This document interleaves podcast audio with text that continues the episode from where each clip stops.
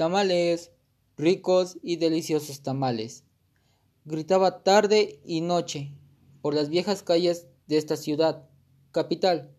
Se quejaba amargamente de su suerte al tener que mantener a un marido desobligado y agresivo con la venta de sus tamales. Sucedió aquel 18 de junio de 1971. Pablo Díaz, el marido absciso, se echó a la bolsa el dinero del gasto para costearse sus vicios. Entrando la mujer lo confrontó y dijo Mira nomás, ¿con qué voy a darle de comer a mis hijos? Ya déjate de maldades y devuélveme ese dinero. Además, hay muchos gastos que... Pero en ese momento, un fuerte golpe le hizo callar. Pedro, el hijo mayor, intentó defenderla. A doña Trini, la tamalera, más nada consiguió tremendo revés. A mi hijo no me lo toques, desgraciado. reclamó la mujer, pero recibió una nueva andodada de golpes y fue a dar contra el piso. Minutos más tarde, mientras veía a su desobligado compañero ingerir uno y otro vaso de vino, arrimó un bate a la cama donde se hallaba recostada y esperó y esperó y esperó, hasta que atacó a Pablo Díaz, dejándolo todo ensangrentado y golpeado, y al parecer lo dejaron muerto. Entre su yerno, hijo y ella decidieron cada parte de él, aquel hombre de 53 años. Ponme la cabeza en la olla, creo que podemos hacer algo con esto para reponer lo que ese borracho de tu padre se bebió. Y después de eso, al tercer día del asesinato de Pablo Díaz, nuevamente se escuchó el característico grito de doña Trini, dado por la colonia. Llegando con sus clientes habituales, charlando y comadreando. Y entre tanto llegó a la pregunta, ¿y qué le pasó a su marido?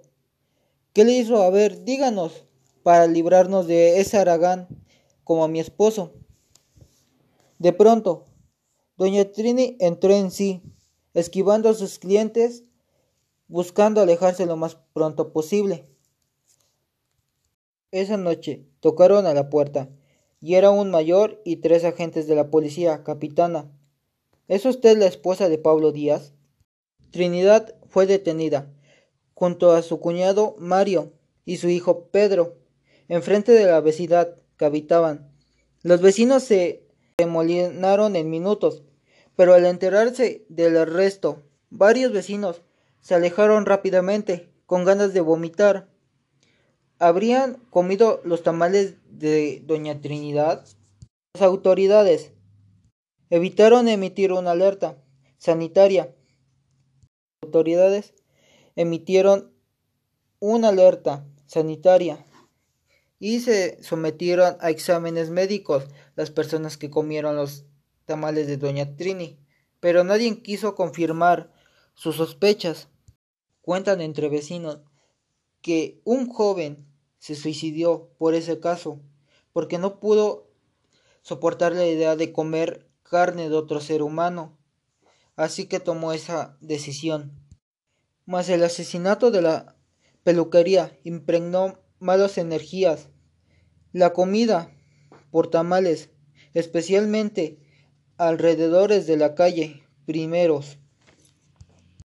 Actualmente no es nada raro escuchar aquella leyenda de la tamalera asesina, ya que en esa casa donde habitó la tamalera y su hijo y su cuñado, poco después de que la tamalera muriera y los demás estuvieran por más años, en esa casa pasaron cosas muy extrañas, ya que se prendían luces, escuchaban sonidos de cocina, servía la estufa, se prendía, entre otras, y con ese característico y especial de la tamalera frase